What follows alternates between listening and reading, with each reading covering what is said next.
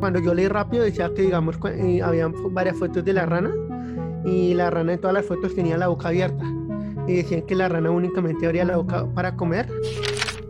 Básicamente con el salario que, que están recibiendo, lo mismo que reciben, lo mismo que gastan y lo tienen que pagar y básicamente pues no queda nada de ahorros.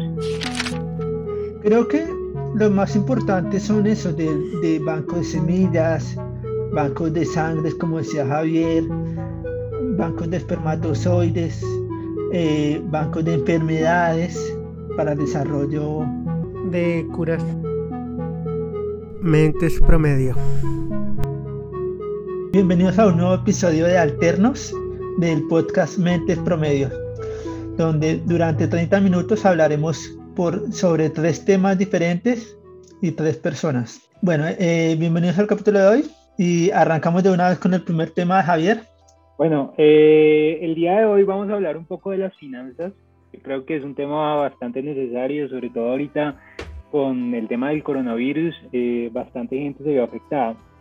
Y particularmente lo que yo traje para esta semana es una noticia de, Business Insider, que es un medio estadounidense, eh, en la que dicen que hay una encuesta que se hizo como con 20.000 participantes, que denotaba que el 70% de los millennials, millennials son personas entre los 25 y los 40 años de edad, nosotros somos millennials, eh, el 70% están viviendo cheque a cheque, o mejor dicho, básicamente con el salario que, que están recibiendo, lo mismo que reciben, lo mismo que gastan y lo tienen que pagar, y básicamente pues no queda nada de ahorros. Mm. Eh, versus eh, un porcentaje inferior en las otras generaciones que ya tienen más ahorros y eh, básicamente pues lo importante es ver, bueno, primero, eso es malísimo, ¿no? O ¿Ustedes tienen ahorros para empezar? Yo sí, yo sí. No, a mí me pregunten. pero, Exacto, Andrés. Pero, yo estoy igual que usted. Sí, pero, o sea, curioso, curioso, que, Javier, de que, digamos, yo lo he visto con el ejemplo de que hoy en día, digamos, para una persona de mi edad, es mucho más difícil comprar casa propia que para una persona de la misma edad hace que 20 o 30 años. O sea, el precio con el que han subido las cosas no es proporcional a, la forma en la que el sueldo sube también, ¿no? Exactamente, eso era lo que decían eh, en la noticia eh, como una de las principales razones. Básicamente, los millennials suelen ser gente joven, todos somos, somos jóvenes, y eh, pues claro, no estamos en ese punto en el que ya uno comienza a tener cargos en los que se suele pagar mucho más, suelen ser cargos de entrada, hasta ahorita estamos entrando al mercado laboral y pues justo hay una pandemia y se cierran bastantes empleos y pues claro, la situación está complicada. O sea, están pagando poquitos, no hay tantos empleos y, y pues uno tiene que vivir, entonces básicamente hay gente dentro de estas estadísticas que está al rayo de la pobreza, ¿no? Imagínese usted trabajar solamente para, para apenas vivir, ¿no? esa es la situación en la que está mucha gente. imagínese, eso es lo que estoy haciendo ahorita. no, y, y, de hecho yo, yo le dije ahorita que muy bien, porque yo me pongo a hablar con la mayoría de mis amigos, Carlos es el, el único que ha dicho que tiene ahorros, pero usted les pregunta acerca de sus finanzas y la gente le dice, no me pregunte, no hablemos de Es un tema tabú, ¿no?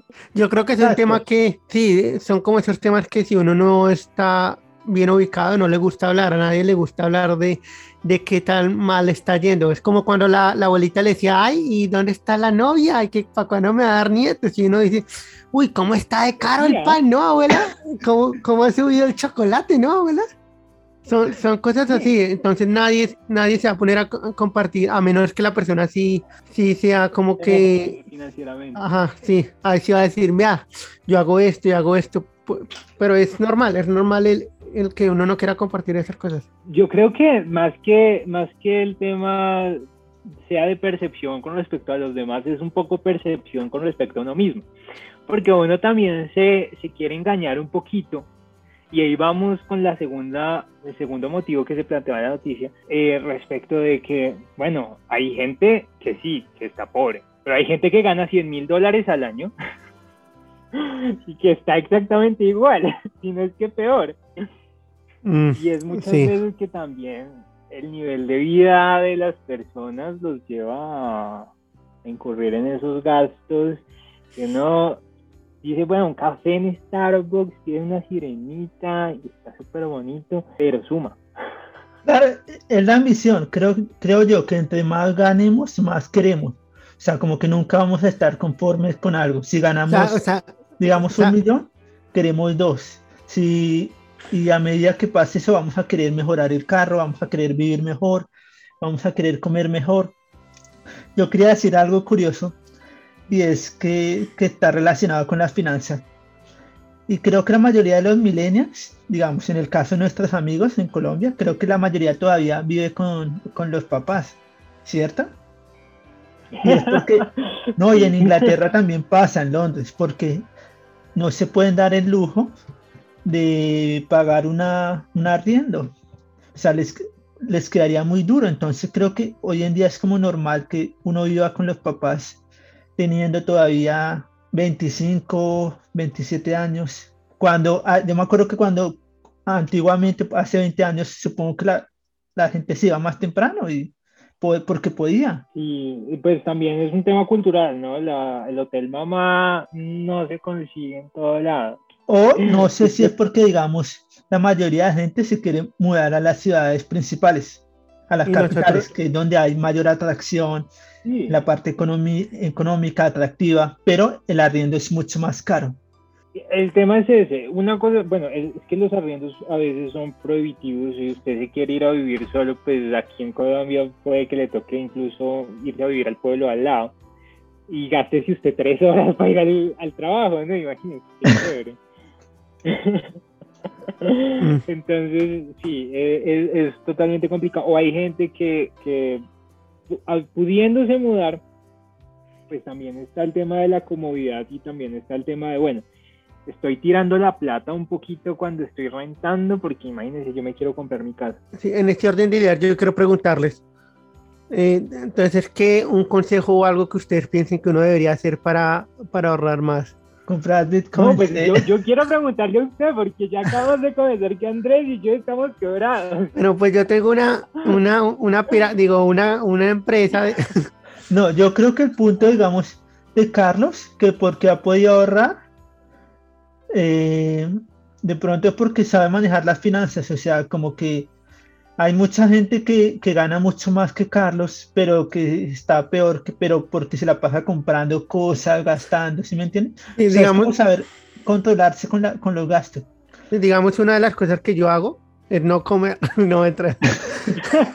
no, pero yo le quería preguntar. No, el otro día, el otro día si con plata se come más rico o no. Pero, no, el otro día, el otro día me comí una langosta, no entra, no. No, no, el otro día hablando con un amigo un mexicano, me contaba que hay un lugar, hay un lugar en acá donde yo eh, que se llama Todos Comen, que usted va y que come varios platos, no sé qué, y que al final usted paga lo que usted quiera dar, que da como una donación. Entonces él me contaba que eso era para gente pobre, pero también había gente que llegaba con la familia. Venga, suegra, que le voy a montar a un restaurante. a comer a un restaurante. Uno, bueno, bueno. Uno, ahí en la, uno ahí en la primera cita, uy, le tengo un lugar. Entonces, ese es el secreto para tener buenos ¿Por qué creen que yo no hago mercado? hay gente, hay gente que dice, pero es porque son vagos, que es más barato ir a comer por fuera que hacer mercado. O sea, hágame el favor. no, he escuchado Mercado es más barato, sí. No, bueno, eh, a ver, Pues depende de dónde va a comer. Si va a comer por allá en el centro, que era 5500, que era buenísimo, uff, muy rico. Para los que no saben, 5500 es como 2 dólares. No, ahorita ya casi es un dólar. Bueno, un dólar. He comido un almuerzo riquísimo por un dólar. En Bogotá los consiguen digamos, algo que yo he aprendido es que a uno le pasa que a veces uno encuentra algo en promoción y uno lo compra nomás porque está en promoción, pero entonces uno no está ahorrando plata porque uno en primera instancia nunca tenía planeado comprar esa cosa. Uno nomás lo compró porque vio esa etiqueta que decía 40 o 30% de descuento. En, real, en realidad lo que yo estoy haciendo es, gastar plata en algo que no, que no tenía pensado comprar. Mm, yo creo que es bastante bien, o sea, hay que ser selectivos con las cosas. Mm, y el segundo consejo que puedo dar es nunca vayan a hacer mercado con hambre, nunca. Uy, eso es lo peor. Yo sé que las estadísticas dicen algo, pero me gusta hacer mercado con hambre porque me traigo cosas más ricas. No. Cuando, cuando, cuando tengo hambre, entonces sí sigo la dieta, bueno, pues está más barato, vamos a comer a la cacha toda la semana. Pues, o sea, está comprobado que si uno va al supermercado con hambre, compra mucho más de lo que compraba. Pero si uno hace, si uno va al supermercado después de haber comido, va a comprar menos. Estás escuchando Mentes Promedio.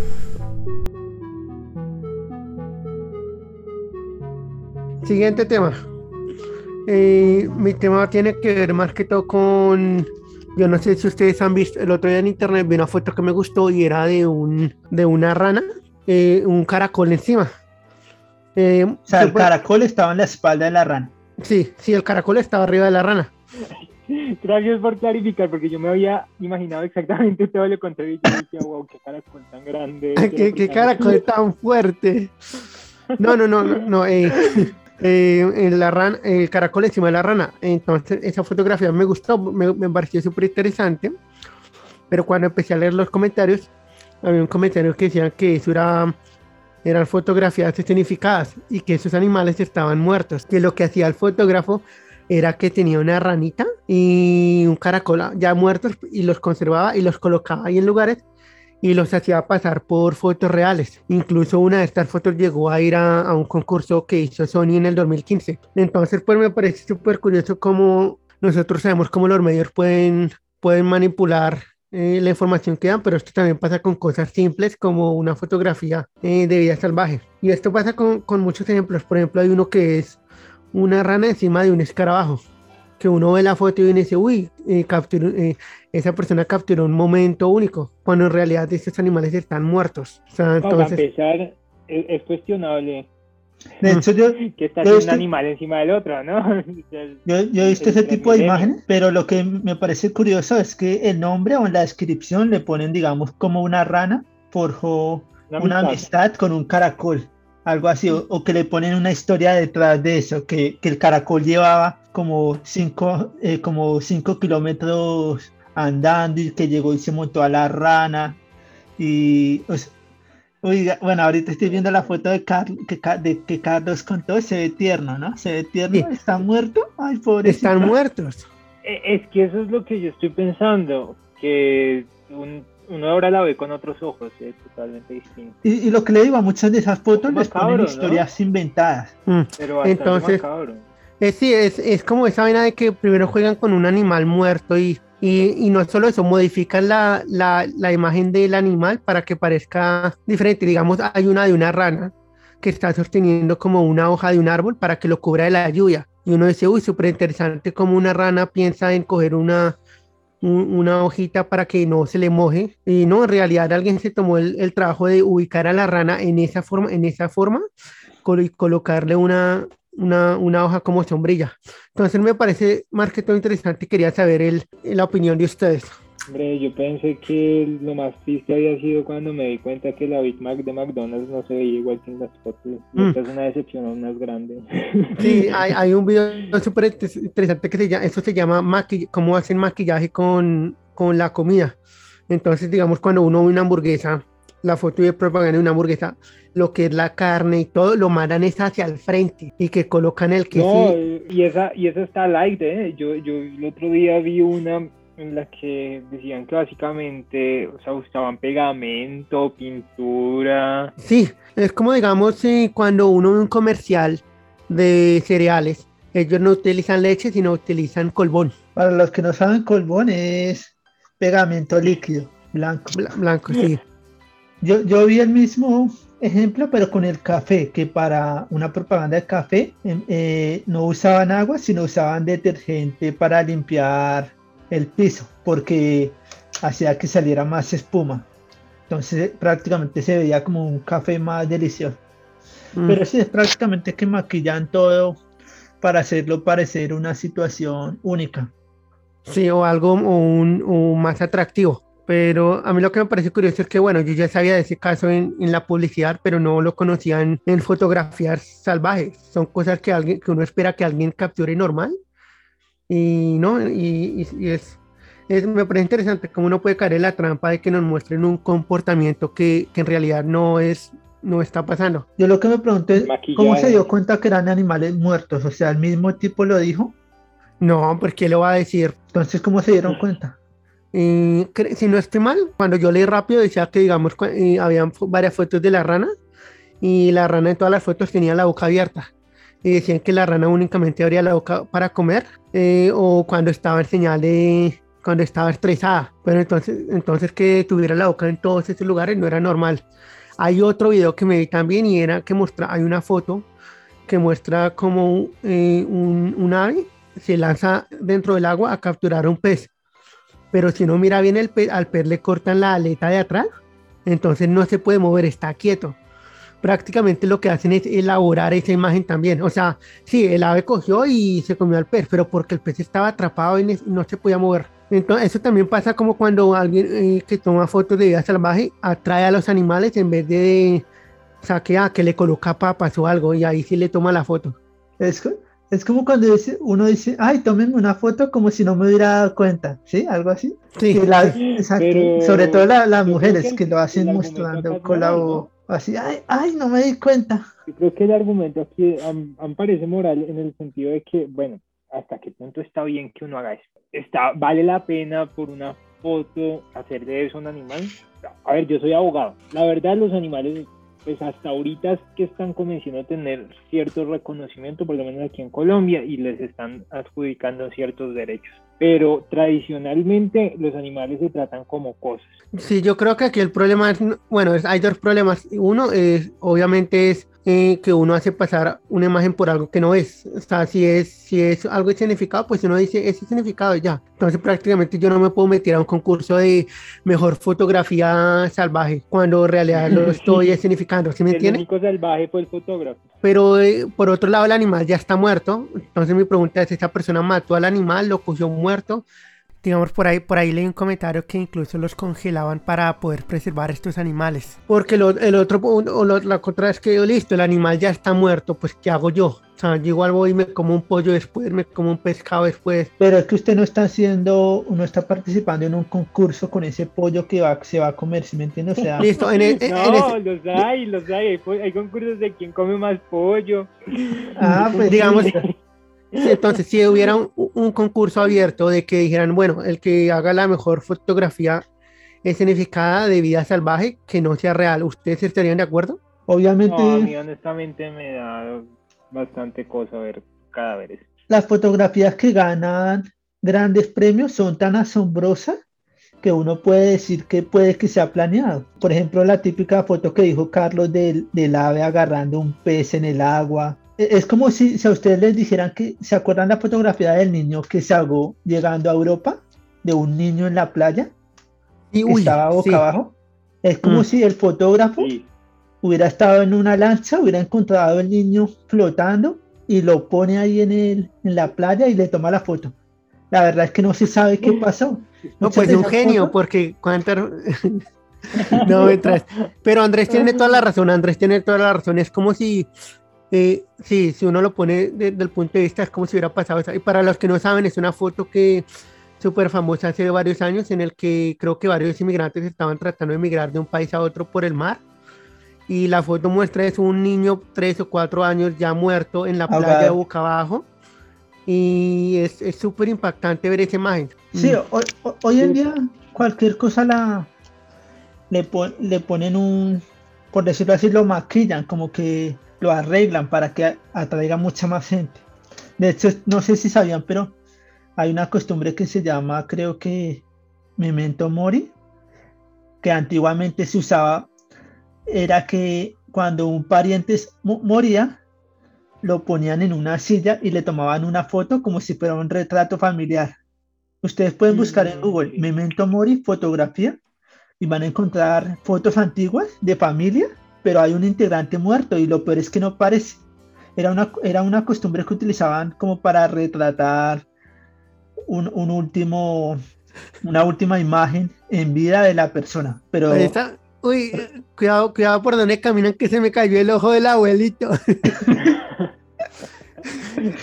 Entonces, póngale gafas al abuelito. No, chiste, Pero entonces es curioso, es como la gente que basifica a las mascotas. Yo creo que lo que ustedes dicen es sí, uno, usted no tiene que hacerle trampas al, al concurso y dos, o sea, tiene que ser transparente también con el tema de lo que usted está presentando, porque pues está muy, muy en nuestra, en nuestra tradición eso de exagerar las cualidades que tiene un producto o exagerar las cualidades que tienen las cosas eh, y está un poco bien visto, se ve como, de hecho se le llama como una especie de dolo bueno en el derecho, o sea, se ve como algo que, que es inocuo, pero, pero ciertamente es difícil, es difícil poner el límite y, pues ante la duda, absténganse, por favor, eh, bájenle al maquillaje. Eh, bájenle a los filtros. Y lo último que iba a decir yo era respecto al, al tema este moral, que eh, yo creo que, que, es como, lo que a mí me asusta es la lo innecesario que era tomar la foto así, ¿sí me entiende? Porque bueno, digamos que usted está muy comprometido en su carrera, pero no creo que fuera la única buena foto que usted pudiese tomar, ¿no? Y no creo que importase tanto ver a una rana con una, una sombrilla de, de hojita como, con, como para justificar el hecho de estar pues, incurriendo en esas prácticas, ¿no? No sé.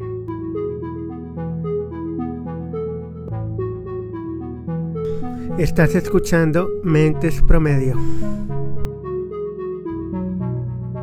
El tema que yo escogí para esta semana es el Banco Mundial de Semillas. No sé si alguna vez ya escucharon de, de este banco. Bueno, prácticamente como su nombre lo dice, es un Banco Mundial de Semillas que está ubicado cerca de Noruega y lo que hace prácticamente es cumple la función de un banco donde hay donde se pueden guardar semillas de diferentes motivos, semillas de, plan de plantas, ya sea silvestres o para consumir.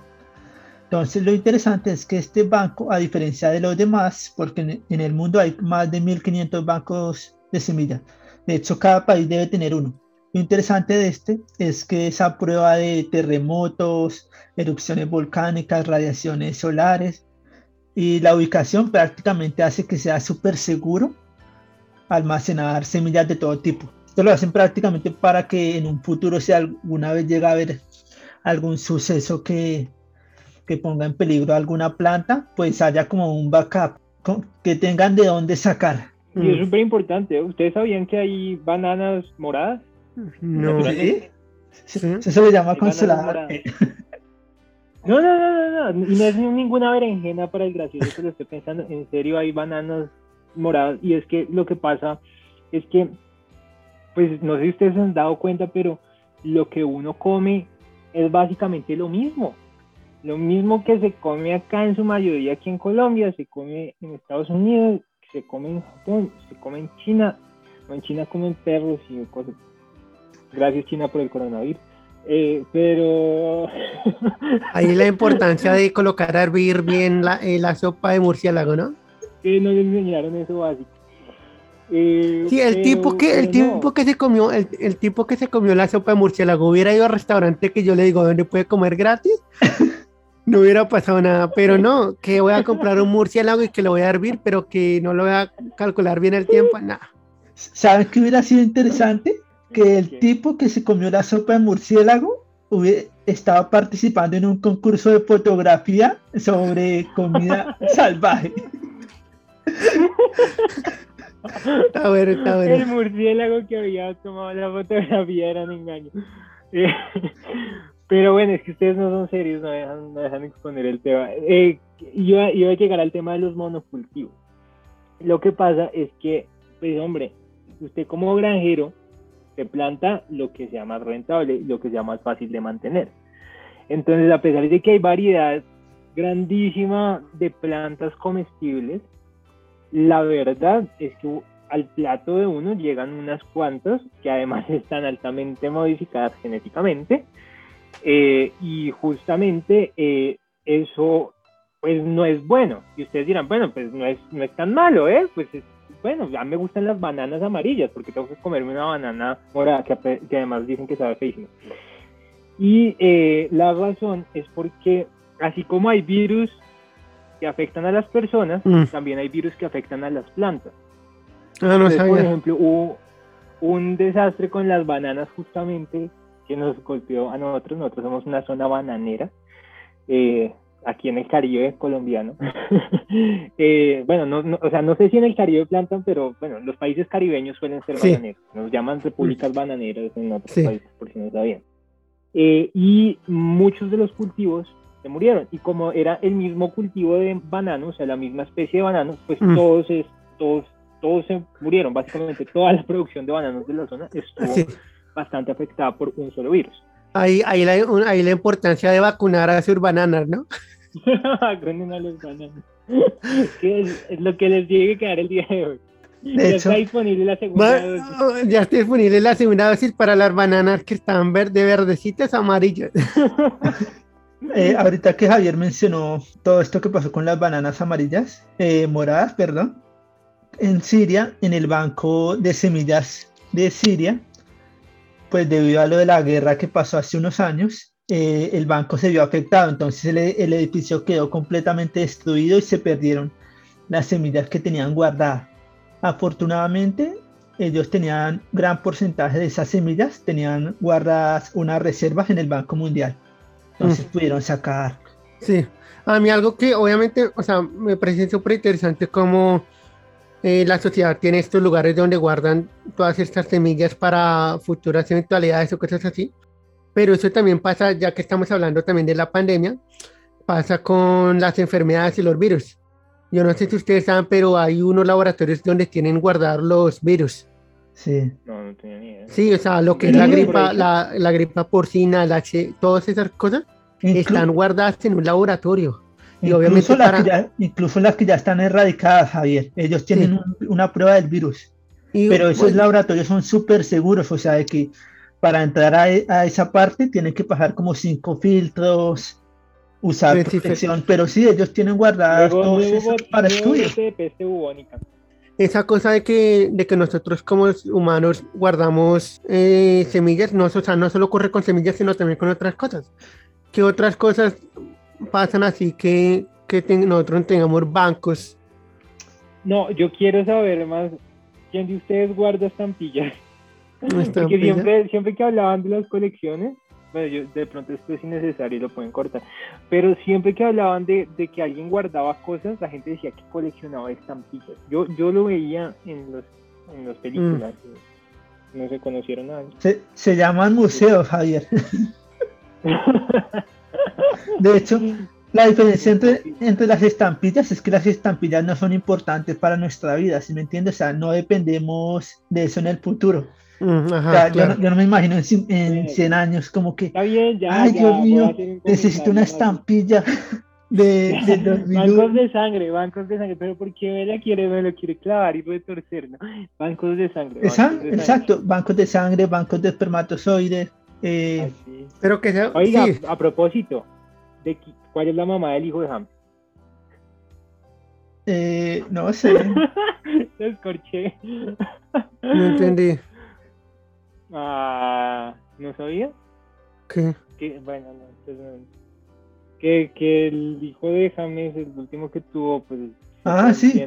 Muchos muchos futbolistas lo tienen, muchos famosos que lo que hacen es contratar un vientre anónimo, por decirlo así, un óvulo anónimo.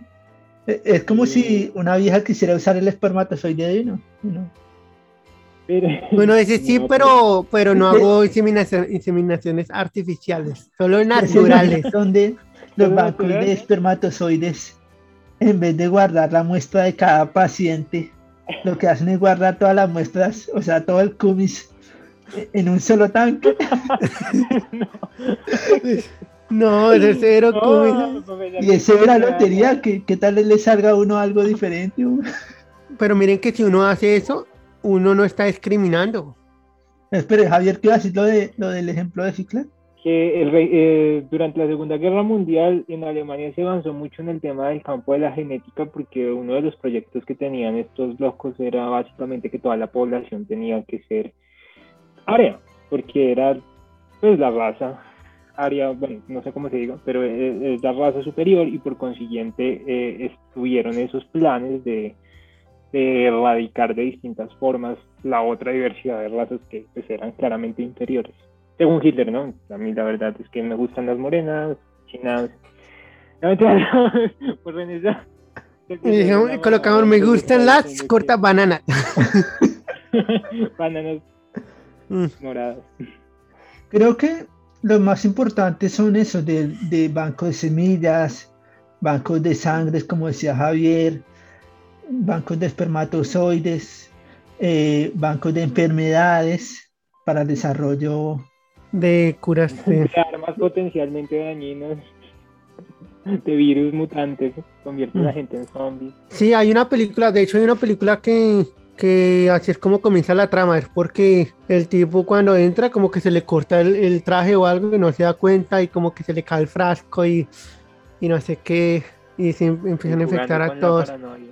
Bueno, yo la cambio, si pudieran escoger, les dan la idea, bueno, vamos a hacer un banco para guardar lo que usted quiera de cualquier tipo, ¿qué escogen? ¿Ustedes qué escogerían? Más interesante, algo que en 100 años Ya, lo van a ya sé, abrir. y ya sé, y además existe.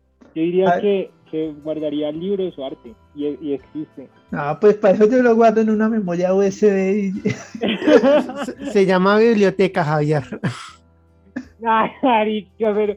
No, no, no. pero estoy Más interesante, de más interesante. De, de donde guardan las semillas. Como Más interesante. Toda la, la tecnología. A ustedes les dan una caja fuerte para que puedan guardar lo que quieran del universo y que, va, que van a abrir dentro de 100 años. Ustedes no saben cómo va a estar el mundo en 100 años, pero ¿qué, guard- qué guardarían? Un banano morado. Una sopa de murciélago.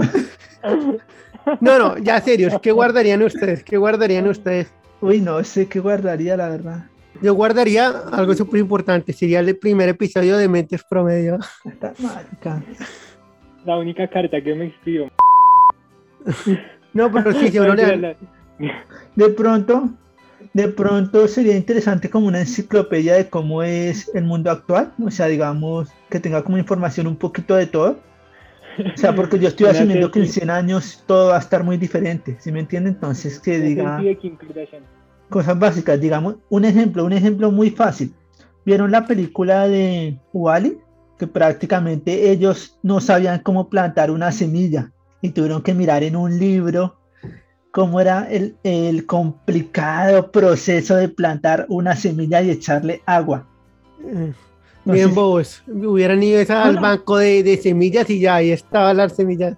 O sea, a lo que hoy es algo que pueda ser un, un libro, una enciclopedia, que pueda ser como útil de cómo funciona Pero a la vida. que esa información todavía va a estar. A ver, un tiempo, tiempo para ponernos aquí profundo. O sea, el, el mundo tiene como millones de años, ¿no? O sea, desde que se creó. Los seres humanos, ¿cuántos tenemos? ¿200 mil años? Nosotros acá somos súper novedosos, o sea, estamos todavía chiquitos. Mm. Entonces yo no estaría tan seguro de que, de que seguiremos estando, ¿eh? Mm. No, 100 años sí, para mí 100 años sí. Bueno, y eso fue todo por nuestro segundo capítulo de Alternos. No olviden seguirnos en las redes sociales y escucharnos cada 15 días con un nuevo episodio. Y gracias por escucharnos. Mentes Promedio.